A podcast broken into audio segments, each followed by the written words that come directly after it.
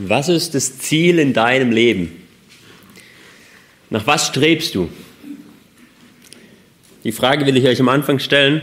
Was ist euer Ziel? Nach was strebt ihr?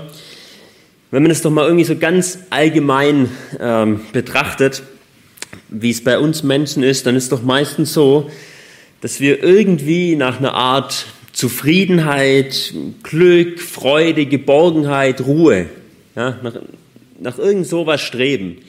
Wie das dann bei den Einzelnen aussieht, ist unterschiedlich, aber nach irgend sowas streben wir doch. Die einen, die suchen das dann vielleicht im Wohlstand, dass man sich da dann keine Sorgen vor irgendwas machen muss und so Ruhe hat.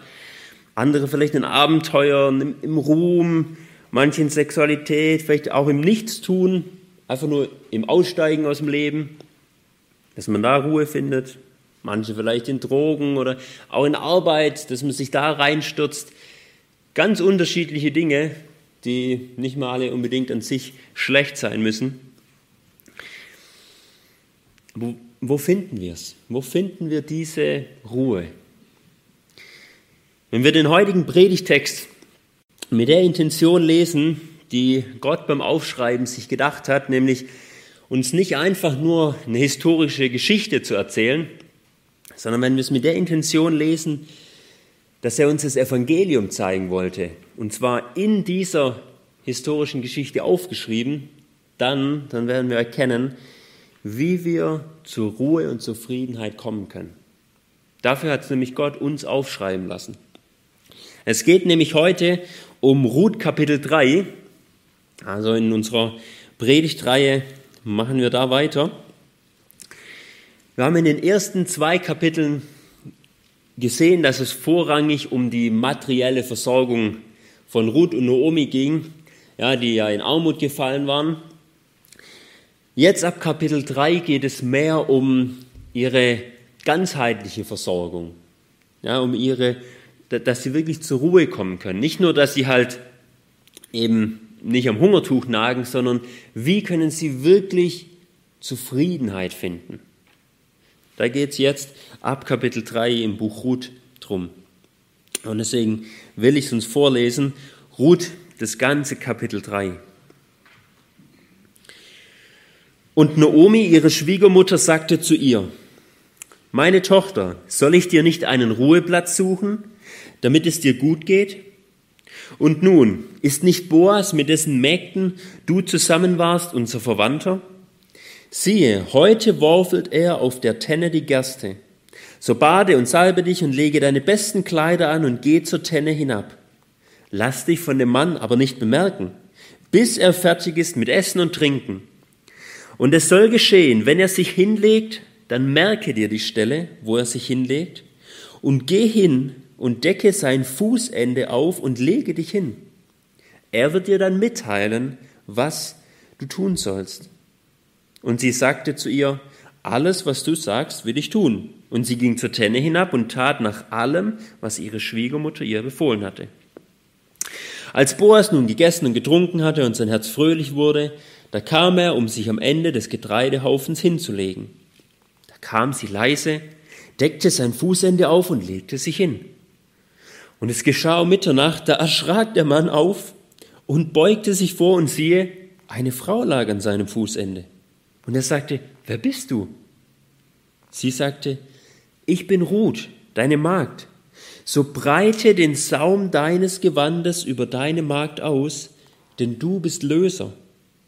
Und er sagte, Gesegnet seist du von dem Herrn, meine Tochter.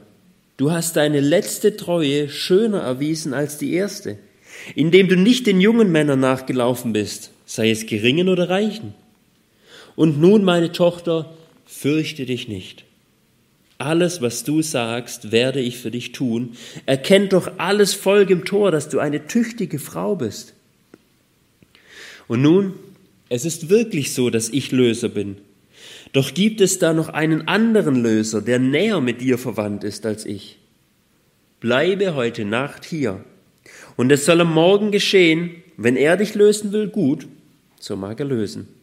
Wenn er aber keine Lust hat, dich zu lösen, dann löse ich dich, so wahr der Herr lebt.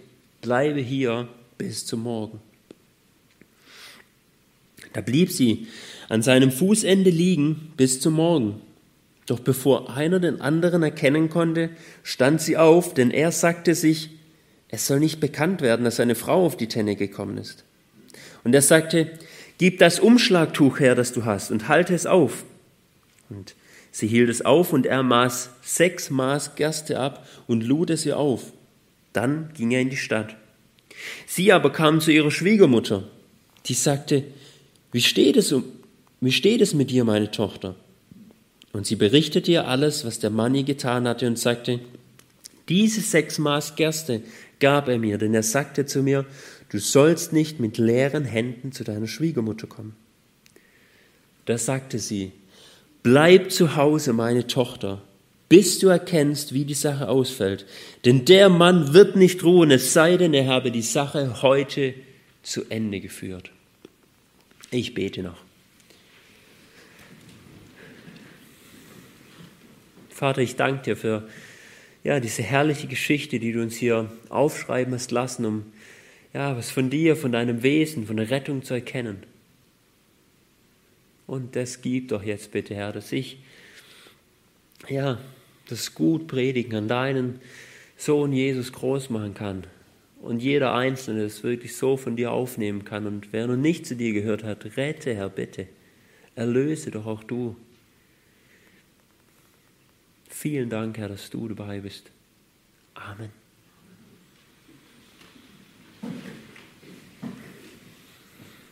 Dieses Kapitel kann man überschreiben, die Ruhe in seiner Bundestreue oder als Aufforderung, Ruhe in seiner Bundestreue. Und teilt sich so, ja, eher so in, in drei Szenen. Wir haben zuerst die ersten sechs Verse, der Plan zur Ruhe, dann Vers 7 bis 13, der Antrag zur Ruhe und noch Vers 14 bis 18, das Vertrauen für die Ruhe. Also der Plan zur Ruhe, der Antrag zur Ruhe und das Vertrauen für die Ruhe. Wir haben ja gesehen, so mitten in dieser dunklen und gottlosen Richterzeit, da leuchtet der Ruth und die Boas wie, ja, so, ja, wie so ein Licht leuchten die richtig auf mit ihrer Chesed, mit ihrer Treue, mit ihrer Bundestreue. Ja, wie sie ein gottesfürchtiges Leben geführt haben. Leuchten sie so richtig heraus. Ja, Ruth hatte an ihrem verstorbenen Mann diese Treue erwiesen. Und dann äh, anschließend auch an ihrer alten Schwiegermutter, der Naomi. Und jetzt hat sie im Gegenzug auch von Boas diese Treue ähm, äh, erfahren, ja, indem sie auf seinem Feld ernten durfte und deswegen trotz ihrer Armut sich und auch ihre Schwiegermutter versorgen konnte. Obwohl sie eigentlich nichts hatten, hatten sie jetzt viel, hatten viel Überfluss, konnten wirklich für den Winter vorsorgen. Der Boas, er wird uns als ein reicher Mann vorgestellt, der trotzdem, dass er eigentlich alles hatte, ja, gut und auch barmherzig und vor allem gottesfürchtig gelebt hat und der sich jetzt um diese Ausländerin, um Ruth, um, ja, um diese Niemandsfrau, dass er sich jetzt um, um sie kümmert. Und somit repräsentiert er unseren Herrn Jesus darin. Ja, schattet ihn vor.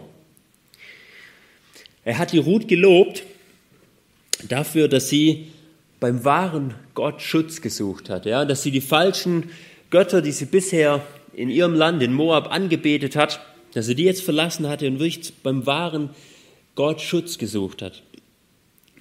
Und er hat sie dafür gesegnet, ohne zu wissen, dass er jetzt selber die Erhörung für diesen Segen werden wird. Oder sie, ja, da gesegnet, dass sie Lohn von Gott bekommen soll, ohne zu ahnen, dass er selber auch ein Teil von diesem Lohn werden wird. Aber zunächst mal darf Ruth einfach bei ihm auf dem Feld ernten, so viel sie will, sodass sie und ihre Schwiegermutter versorgt sind.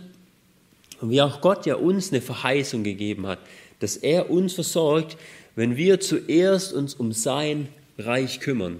Ja, trachtet zuerst nach meinem Reich und meiner Gerechtigkeit, so wird euch dies, Kleidung, Essen und äh, Trinken, wird euch dies alles zufallen. Verspricht uns Jesus. Und dann haben wir auch weiter gesehen, dass wir genauso wie die Ruth auch Gottes Segen, den er für uns bereitlegt, einfach nur aufsammeln brauchen. Ja, eben vor allem diese geistliche Nahrung, die er uns gibt und wo er ja, uns hier in der Gemeinde, denke ich, reichlich versorgt, wo wir einfach nur aufsammeln dürfen. Er legt uns viel mehr bereit, wie Boas der Ruth überhaupt geben konnte. Er gibt es uns. Sammelt es auf. Und dann gilt für uns genauso das, was wir äh, letztes Mal auch gesehen haben in Kapitel 2, Vers 8. Das, was der Boas zu der Ruth sagt. Er sagt, geh nicht zum Auflesen auf ein anderes Feld, geh auch nicht von hier fort, sondern halte dich hier zu meinen Mägden. Da könnte man meinen, er, er will sich hier einschließen, er will sich irgendwie eng halten. Aber das ist gar nicht die Intention. Ja? Sondern er, er will hier Sicherheit geben, sie hier versorgen. Geh nirgends anders hin, hier wirst du es gut haben. Ich gebe dir genügend, vertrau mir da.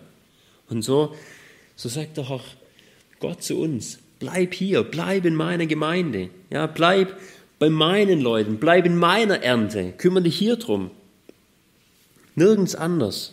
Also bekehr dich nicht wieder zurück, so, so wie es ja die, äh, die Naomi mit ihrer Familie ja, getan hat. Sie hatten sich ein Stück weit von Gott abgewandt, ja, waren, waren aus seiner Gegenwart weggegangen, als sie damals wegzogen. Und, und, und so sagt er jetzt hier zu Ruth, mach nicht das Gleiche, bleib hier, hier wird es dir gut gehen, ich verspreche es dir.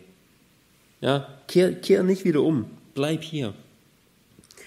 Und deswegen, ja, lass doch auch uns bei Christus ausharren, bei ihm bleiben, nicht müde werden, auch, auch wenn es vielleicht manchmal ermüdend sein kann. Lass uns da ausharren und wirklich jeden Tag zu ihm wie ein Bettler kommen und dann bei ihm ernten dürfen. Dort, wo wir wirklich satt werden. Schauen wir jetzt die ersten sechs Verse an. Der Plan zur Ruhe, nachdem wir jetzt so wieder ein bisschen auch äh, das, den Hintergrund hatten was wir bisher gehört haben. Jetzt werden nämlich die Ereignisse schnell. Ja, nachdem wir in Kapitel 1 äh, gesehen haben, dass es sich um zehn Jahre handelt, diese ganze Geschichte, war Kapitel 2 nur noch in zwei Monaten. Was jetzt aber in Kapitel 3 passiert, ist nur noch in einem einzigen Tag. Und trotzdem, es geht nicht um Hektik, sondern eigentlich um das Gegenteil. Es geht um Ruhe im ganzen Text. Das ist hier das Leitwort. Nicht Ruhe direkt, aber hinlegen. Leg dich hin. Und das bedeutet ja Ruhe. Ja? Ruh dich aus. Nachdem sich Ruth jetzt nämlich um die Naomi gekümmert hatte, durch ihre fleißige, ausdauernde äh, Ernte, da hatte sie jetzt vorgesorgt für den Winter. Ja, sie hatte nicht für sich selber äh, ihre Sicherheit und auch ja, ihre Versorgung vorgesorgt, indem sie sich jetzt einen Mann ges äh, gesucht hätte, was ja damals viel wichtiger war, auch um, um Sicherheit zu haben vor ein paar tausend Jahren, sondern sie hat sich um ihre Schwiegermutter gekümmert. Und durch das Ganze hat diese Naomi jetzt wieder Mut gefasst, ist aus ihrer Resignation rausgekommen und hat gesagt, jetzt, jetzt will ich mich auch um Ruth kümmern, dass es ihr gut geht. Ich will ihr einen Ruheplatz suchen. Das hatte sie schon mal versucht. Ja, in Kapitel 1 Vers 8 und 9, vielleicht erinnert ihr euch dran, hatte sie das schon mal versucht, aber war gescheitert. Ich lese es euch vor. Als sie quasi, als ihr Mann gestorben war und auch ihre beiden Söhne und somit auch Ruths Mann, da ist sie ja zurückgekehrt, dann in ihr Land und sagt dann zu ihrer Schwiegertochter, geh, kehr um, kehrt um jede in das Haus ihrer Mutter der Herr erweise euch Gnade, wie ihr sie den Verstorbenen und mir erwiesen habt. Der Herr gebe es euch, dass ihr Ruhe findet, eine jede im Haus ihres Mannes. Also, sie sagt, Ruth und auch noch ihre andere Schwiegertochter damals, geht wieder zurück zu eurer Mutter, also in, in eurer Familie, dass sie einen Ruheplatz für euch finden kann. Ja, dass sie Ruhe findet im Haus eines Mannes. Also sie sollten einfach daheim gehen und dort heiraten, dass sie selber eine Sicherheit hatten. Ruth als arme Witwe damals, die hatte keine Sicherheit, die hatte keinen Ruheplatz. Den könnte sie nur bei einem Mann finden, der sie dann beschützen kann. Aber sie war ja inzwischen zum Glauben an den wahren Gott gekommen und wollte deswegen lieber mit Naomi zu ihrem Volk gehen und dort den wahren Gott kennenlernen. Er wollte zum Volk Gottes gehen. Das war ihr wichtiger wie ihre eigene Sicherheit. Sie hat nämlich letztlich von Gott diese Sicherheit und auch diese Geborgenheit erwartet. Das war ihr Glaube, dass Gott sie da versorgen wird, ja, dass er sie unter seine Flügel beschützen wird. So drückt es später der Boas aus. Und Kapitel 2 bis 4, wo wir jetzt mittendrin stehen, das, das zeigt uns dann diese Geschichte, wie findet Ruth jetzt diese Ruhe? Wie findet sie es? Nicht im Haus ihrer Mutter, aber durch ihre Schwiegermutter. Wie findet sie das jetzt? Deswegen beginnt Naomi wieder, einen Ruheplatz für sie zu suchen, also einen, in dem Fall hier, einen Mann für sie zu suchen. Aber wir können es ja auch auf uns übertragen. Wieso brauchen wir überhaupt diesen Ruheplatz? Wieso ist es so wichtig? Ja? Wieso sind wir auch so oft in, in Unruhe oder, oder suchen immer irgendwas? Klar, hier ging es auch mal erst um eine irdische Versorgung, ja, dass, es, dass sie nicht verhungert, dass ihr da gut geht. Das sind wir alle. Ja, das heißt, die, dies, ähm, ja, danach suchen wir nicht unbedingt. Aber selbst wenn wir doch so versorgt sind und eigentlich sagen könnten, hey, uns geht's gut, wir hungern nicht, wir haben ein Dach über dem Kopf, alles, haben wir doch, doch oft irgendwie eine Suche. Wir suchen oft nach irgendwas außerhalb von uns. Nicht immer, mit allem sind wir doch nicht immer zufrieden. Von Anfang an war das nicht so. Gott hat die ersten Menschen, Adam und Eva, geschaffen und sie in die Ruhe gesetzt, in einen perfekt vorbereiteten Ort. Wirklich. Und sie konnten mit ihm zusammen sein und hatten seine Ruhe, waren, waren da geborgen, ihnen ging es gut, sie hatten alles und waren wirklich versorgt, waren in Ruhe. Aber dann haben sie sich gegen Gott erhoben. Ja, wollten selber Gott sein, wollten ihr eigener Herr sein. Und seit diesem Sündenfall haben wir diese Ruhe verloren. Ja, sie wurden nämlich aus der Gegenwart Gottes weggetrieben als Strafe. Ja, wir als Sünder sind nicht mehr so bei Gott. Und deswegen haben wir diese Ruhe bei ihm verloren und suchen jetzt das Vermisste in irgendwelchen Dingen, ja, in, in alle möglichen. Aber diese Dinge, die werden immer irgendwann versagen, weil sie endlich sind, weil sie aufhören. Irgendwann hört, hört immer alles auf. Und aus dem Grund hat mal der Augustinus, schon lange, lange verstorben, mal gesagt, das menschliche Herz, das ist eine richtige Götzenfabrik. Ja, wir, wir, wir suchen immer irgendwas, woran wir uns festhalten können, was wir dann wie zu unserem Gott machen um, um, um diese Ruhe, um diese Geborgenheit zu finden. Aber wo finden wir sie letztlich? Wo, wo gibt es das nur? Schauen wir uns das weiter an. Naomi hatte nämlich einen Plan für Ruth, dass sie eine Ruhe findet. Und in diesem Plan sehen wir Gottes Wege, wie er auch dich zur Ruhe bringen kann. Ohne dass Ruth es wusste, hatte nämlich Naomi schon manches abgeklärt. Sie soll nämlich Boas, also einen von ihren Lösern, sollte sie heiraten. Einen von denen, der ihnen verwandt war und deswegen auch ein Stück weit dazu verpflichtet war, sich um diese arme Familie jetzt zu kümmern.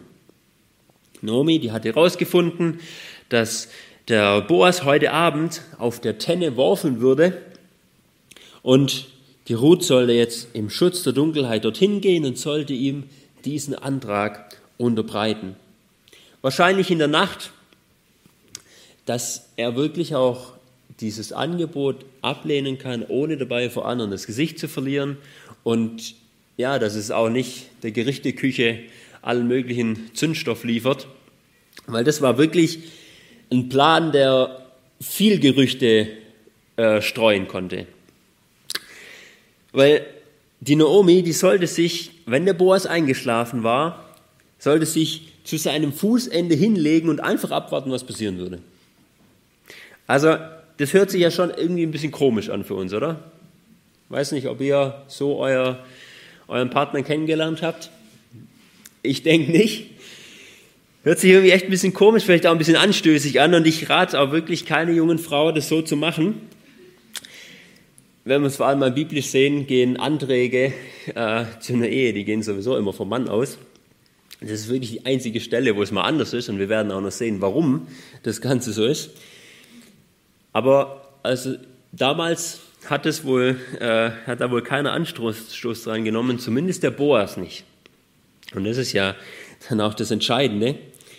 Und deswegen die Ruth, die hat sich hübsch gemacht, hat ähm, vielleicht auch ihr Trauergewand, das sie ja bisher als Witwe dann noch anhatte, sie abgelegt und was anderes angezogen. Und dann heißt es in Vers 5, dass sie zu ihrer Schwiegermutter sagte, alles, was du sagst, will ich tun. Und sie ging zur Tenne hinab und tat nach allem, was ihre Schwiegermutter ihr befohlen hatte. Sie macht also genau so, wie man zu ihr gesagt hat. Und damit wird sie wieder mal dem gottlosen Volk Israel so gegenübergestellt. Ja, sie als Heidin macht das, wie man es ihr sagt. Und Israel, die ja viel von Gott gesagt bekommen haben, die machen es nicht, obwohl sie immer wieder sagen, ja Gott, wir machen es genauso, wie du gesagt hast. Und was kam dabei raus? Ja, genau das Gegenteil. Bei Ruth hier aber nicht. Sie macht es, was sie auch zusagt. Und da kommen wir dann zu, die, zu dem zweiten Teil, zu dem Antrag zur Ruhe, Vers 7 bis 13. Sie ging jetzt nämlich zur Tenne hinab, wo der Boas worfelte, weil der hat ja keinen Mähdrescher, der das alles auf einmal machen konnte. Eine Tenne, das war ein harter Untergrund, am besten ein Fels, meistens auf einem Hügel oder so einem Abhang dran auf dem der Boas jetzt so mit einem Dreschflegel dann das Getreide ausgeschlagen hat oder vielleicht auch ähm, mit Tieren, äh, die drüber getrieben hat, vielleicht denen auch noch was angehängt hat, dass das jetzt alles, äh, ja, dass die ganzen Körner jetzt rausgehen aus der Ähre. Und dann wurde gegen Abend, wenn so ein, äh, dort so ein Wind aufkam, dann wurde geworfelt. Das heißt, die haben das äh, äh, das Korn haben sie in die Luft geworfen, sodass der Wind quasi die Spreu wegträgt. Es war natürlich eine anstrengende Arbeit. Wenn man das den ganzen Tag gemacht hat, schon auch äh, mehrere Wochen die Ernte hinter sich hatte, alles von Hand. Und als der Boas dann noch gegessen und getrunken hatte, da war der wahrscheinlich so fertig, dass er sich, dass der gleich eingeschlafen war, nachdem der sich an seinem Getreide auf ihn hingelegt hat, sodass wahrscheinlich auch keiner jetzt die frische Arbeit jetzt klaut und ist bestimmt gleich eingeschlafen. Ruth hat sich zu ihm hingeschlichen, hat sich wirklich dann ja wie eine untergebene Person, wie ein Knecht, wie eine Magd, zu seinem Fußende hingelegt, sich vielleicht auch noch ein bisschen mit seinem, mit seinem Mantel und seiner Decke zugedeckt und hat dann abgewartet, was jetzt eben passieren würde. Und dann lesen wir in Vers 8, es geschah um Mitternacht, da erschrak, der, da schrak der Mann auf und beugte sich vor und siehe, da lag eine Frau an seinem Fußende. Ja, da würde ich auch erschrecken. Vor allem, er, er, er, kannte, die, er erkannte die Frau nicht. Ja, also, es war dunkel, er hat sie gar nicht erkannt und fragt sie deswegen. Und Ruth, die kommt aber gleich zur Sache und sagt dann, ich bin Ruth, deine Magd so breite den Saum deines Gewandes über deine Magd aus, denn du bist Löser. Wörtlich sagt sie hier, breite deine Flügel über mich aus, so wie du jetzt den Saum deines Gewandes von deinem Fußende schon ein bisschen über mich ausgebreitet hast, so breite jetzt deine Flügel über mich aus. Ja, du, du sollst mich lösen. Kein anderer Löser soll mich lösen, nur du, ja. Du warst bisher so gut zu mir. Dir will ich mich auch gern unterordnen, so wie ich mich jetzt schon an dein Fußende lege. Nur bitte erlöst du mich, kümmer du dich um mich. Die Ruth, die bringt hier also zwei Dinge zusammen bei diesem Antrag. Boas, er soll sie heiraten, um, ja, um, um wirklich auch ihr diese Geborgenheit zu geben. Und dann soll er aber auch Löser sein. Das heißt, derjenige, der dann auch das, das Land, das ihnen ja gehört hat oder das ihnen gehört, das sie aber verkauft, verpachtet haben, er soll das wieder zurückkaufen. Das bringt sie hier zusammen und somit erinnert sie ihn an die Worte, die er ihr ja gewünscht hat. In Kapitel 2, Vers 12 hat er ja ihr gesagt, der Herr vergelte dir dein Tun und dein Lohn möge ein voller sein vor dem Herrn, dem Gott Israels, zu dem du gekommen bist, um unter seinen Flügeln Zuflucht zu suchen. Und jetzt sagt sie zu ihm hier, indem sie ja, ihn daran erinnert, sie hat bei Gott Schutz gesucht, unter seinen Flügeln hat sie Schutz gesucht und, das, und deswegen hat er ihr vollen Lohn gewünscht. Er hat gesagt, Gott wird sich jetzt um dich kümmern, wenn du zu ihm kommst. Und du wirst einen vollen Lohn von Gott haben. Und jetzt sagt Ruth, Gott soll mir das durch dich schenken. Du sollst die Erfüllung dieses Segens sein. Der Boas, er war ja ein Verwandter, das heißt, er konnte Löser sein. Aber er war jetzt kein ganz naher Verwandter. Das heißt, der war wahrscheinlich nicht dazu verpflichtet, das machen zu müssen. Aber was wir jetzt lesen, geschieht nicht aus Pflicht, sondern das geschieht aus dem, um was es auch in dem ganzen Buch geht. Es geschieht aus, aus Gnade, aus Erbarmen, aus Güte. Eben aus das, was dieses Wort, das wir immer wieder jetzt hatten, dieses hebräische Chesed, was das ausdrückt. Aus, ja, da, daraus handelt er jetzt. Er sagt nämlich in Vers 10, Gesegnet seist du von dem Herrn, meine Tochter. Du hast deine letzte Treue schöner erwiesen als die erste, indem du nicht den jungen Männern nachgelaufen bist, es sei geringen oder reichen. Er lehnt ihren Antrag absolut nicht ab. Er freut sich darüber. Er freut sich und lobt Ruth schon wieder für ihre Treue, wie es hier heißt, diese, diese Treue. Und das ist genau dieses Wort Chesed. Er lobt sie also für ihre Treue, ihre Bundestreue, ihre Gnade. Einfach das, wie sie handelt. Damit man das ja alles ein bisschen übersetzen kann. Und sagt, diese Treue hast du jetzt noch viel schöner gezeigt, wie deine erste Treue. Ja, zuerst hat sich ja nämlich diese Treue, diese Gnade an ihrem Mann erwiesen, der verstorben war. Ja, vielleicht ist er auch krank geworden, hat ihn gepflegt, hat, hat auf jeden Fall Treue an ihm erwiesen. dann hat sie diese Treue weiter an ihre Schwiegermutter erwiesen. Und jetzt sagt der Boas, diese Treue, diese Chesse, die hast du auch an mir erwiesen. Ja, an ihm als dem Löser. Weil sie war nicht den jungen Männern in ihrem Alter nachgelaufen, um dort für sich um eine Sicherheit zu sorgen, sondern sie wollte, dass er als Löser diese Leviratsehe, diese Schwagerehe mit ihr eingeht, sodass dann die, die Linie ihres verstorbenen Mannes nicht ausstirbt. Ja, sie, sie wollte also auch da, da Treue erweisen, dass eben auch ihr verstorbener Mann, dass dass, äh, ja, dass er weiter auch Nachkommen haben wird, dass, dass er nicht vergessen wird in Israel. Und, und das, das, das alles zeigt ihre treue Haltung, wie sie wirklich sich dann als eine wahre Israelitin zeigt, als eine, die wirklich zum Volk Gottes gehört, als eine wahre Israelitin. Zeigt sich auch in anderen Dingen. Ja, sie hat, wie der Stammvater Abraham, hat sie ihre Heimat verlassen und gingen in ein anderes Land.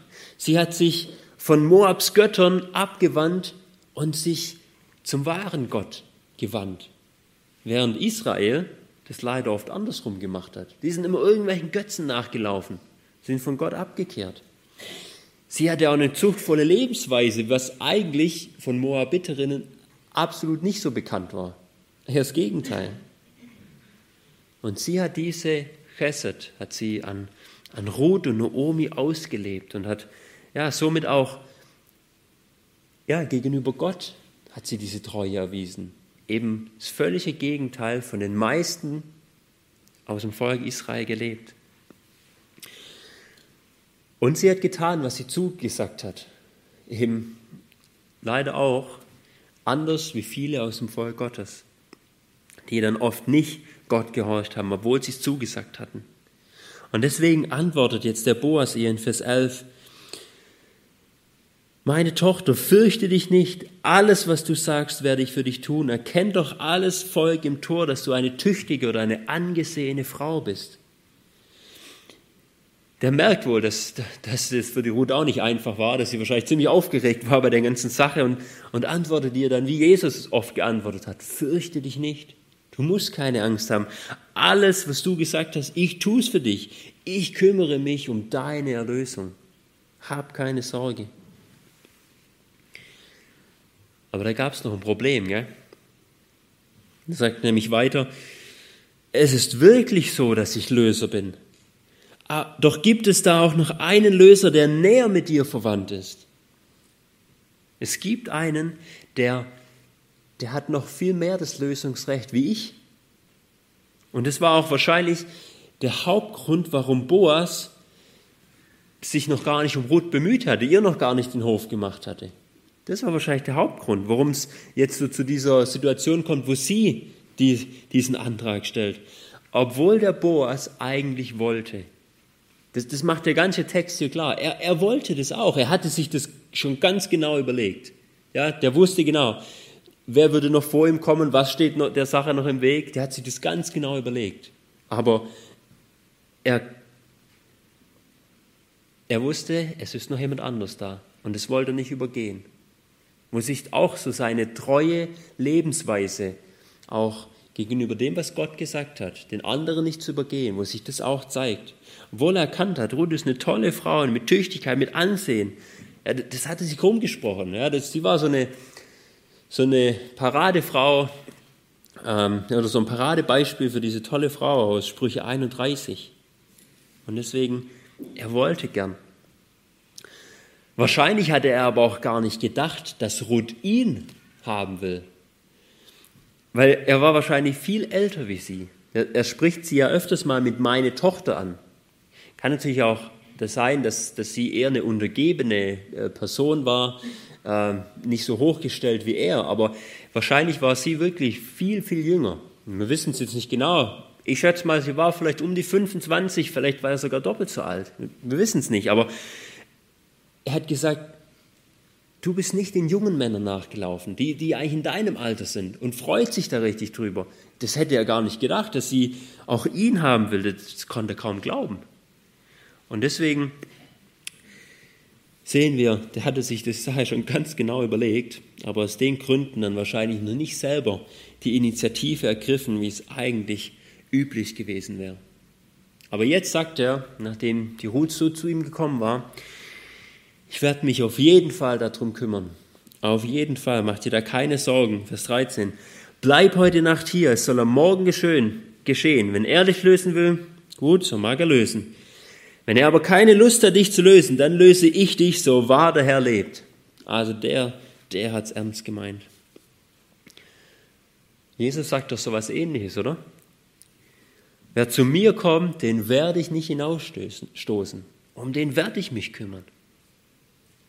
Und so auch der Boas hier. Er, er, will sie, er will sie wirklich gern zur Frau nehmen, obwohl er nicht mal weiß, ob er zum Beispiel Kinder bekommen kann von ihr. Ja, sie war jetzt schon mehrere Jahre mit einem Mann verheiratet gewesen, bevor er dann verstarb und hatte keine Kinder bekommen. Wusste er alles nicht. Viel Unsicherheiten. Ja, sie, sie hatte nicht viel, war als arme Frau gekommen, war noch eine Ausländerin. Eigentlich eine Moabiterin, die nicht mal ins Volk Gottes äh, nach dem Gesetz kommen durfte. Aber er sagt, ich werde mich um dich kümmern. Ich, ich nehme dich. Ich werde dich erlösen. Und es bringt uns dann zu dem letzten Abschnitt, das Vertrauen für die Ruhe. Ich bezweifle ja wirklich, dass die Ruth in der Nacht nochmal geschlafen hat. Der Boas wahrscheinlich auch nicht. Aber zumindest lag sie jetzt dann bis zum Morgen, wie er es ihr gesagt hat. Das heißt, sie ruhte aus. Sie hat jetzt nicht irgendwie selber was gemacht, sie hat ausgeruht. Sie hat den Worten von Boas vertraut und jetzt auch dann danach gehandelt. Nämlich einfach, indem sie nichts getan hat. Sie hat nichts Eigenes hinzugefügt. Sodass es ihr und auch der Naomi noch leichter fallen würde, wirklich nichts zu tun, gibt der Boas am Morgen, als es, als es nicht mal hell wurde, gibt der, der Ruth nochmal Gerste mit, wahrscheinlich 30 Kilo, also doppelt so viel, wie sie am Anfang, am ersten Tag geerntet hatte. Ich hatte ja da gesagt, das war, damals war das so vier, fünf große Backschüsseln voll. Wahrscheinlich eher so ein Maß für die Frauen. Hier 30 Kilo, vielleicht eher ein Maß für die Männer. Die hat jetzt ein ganzes Zementsäckle Holm in die Stadt tragen müssen. Ja, also das war schwere Arbeit, was die machen müsste. Das war eigentlich völlig übertrieben, was, was der Boas ihr da mitgegeben hat. Aber soll ihr zeigen, er wird alles einsetzen, um sie zu erlösen. Alles. Ja?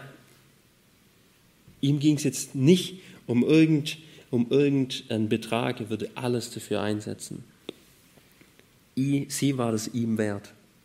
Und als die Ruth dann auch zu Naomi kommt und, und ihm das zeigt, da war das für sie auch das Zeichen, dass, dass sie wirklich nicht leer zurückgekehrt war nach Israel.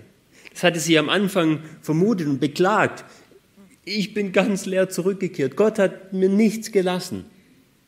Aber jetzt sagt Boas zu ihr, deine, du sollst nicht mit leeren Händen zu deiner Schwiegermutter kommen. Jetzt, sie hat viel. Und das, da erkennt sie das von Gott. Und deswegen rät sie jetzt auch der Ruth in Vers 18, Bleib zu Hause, meine Tochter, bis du erkennst, wie die Sache ausfällt.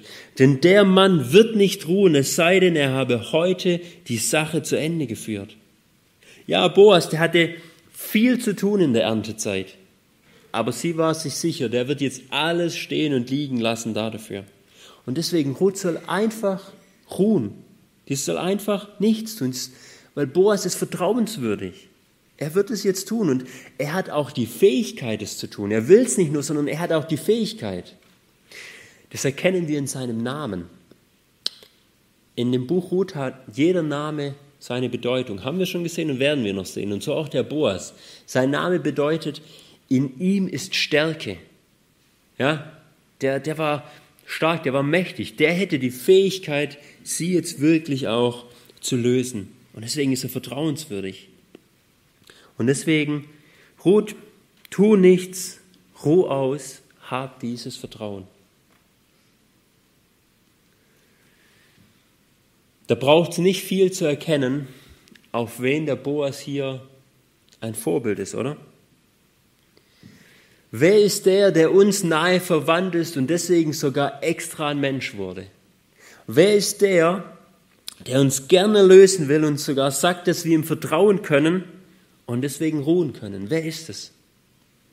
Das ist unser Herr Jesus.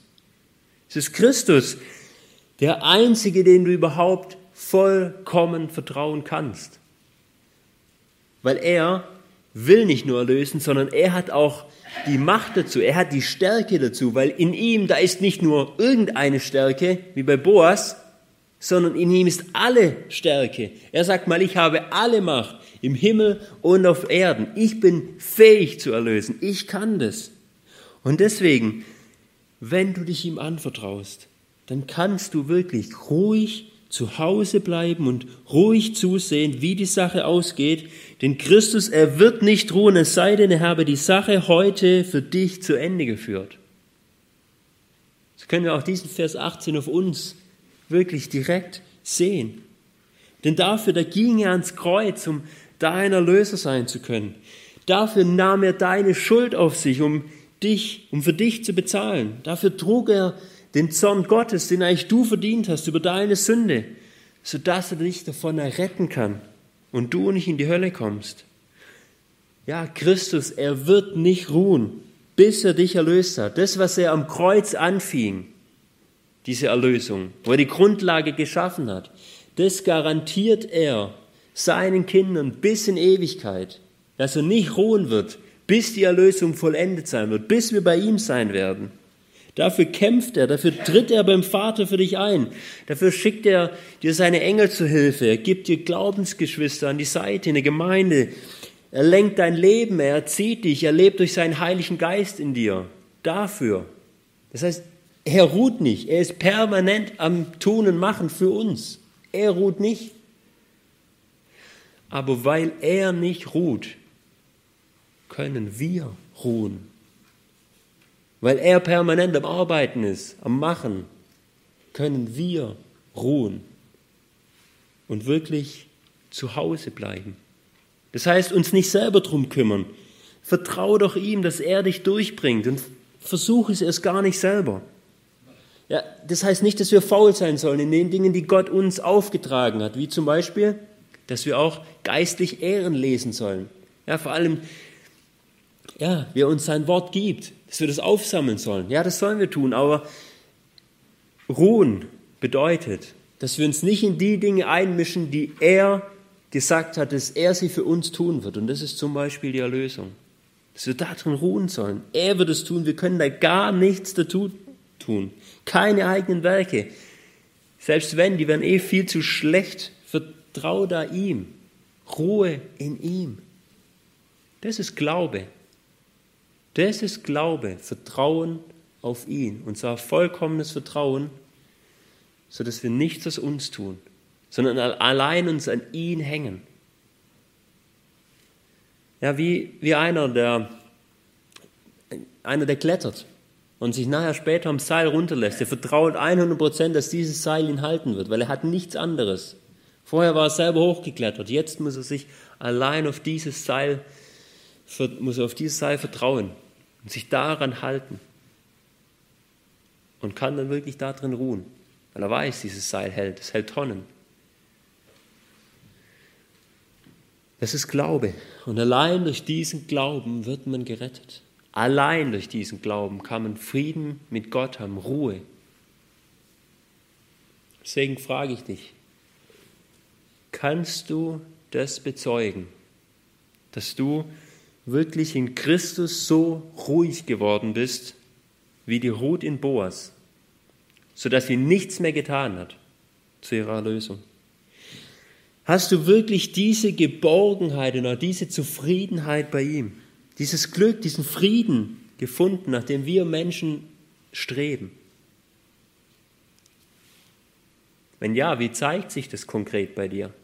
Sehen das andere Menschen, dass du wirklich diese Zufriedenheit hast und nicht mehr nach allen Dingen hier in dieser Welt streben musst, um irgendwo da Glück oder Ruhe oder was zu finden? Sehen dann das andere, dass du nicht so immer wieder getrieben bist von allen Dingen? Das ist ein Kennzeichen davon.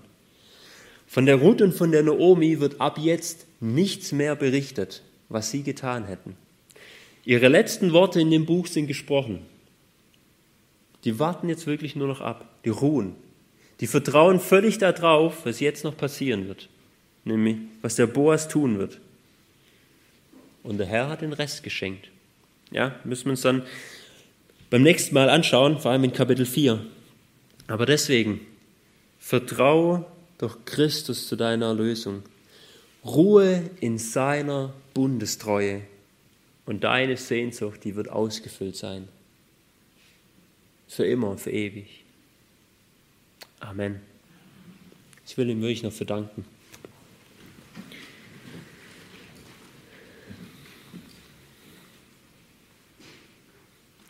Vater, diese gute Nachricht, dieses Evangelium, es ist ja so herrlich, so befreiend auch für uns.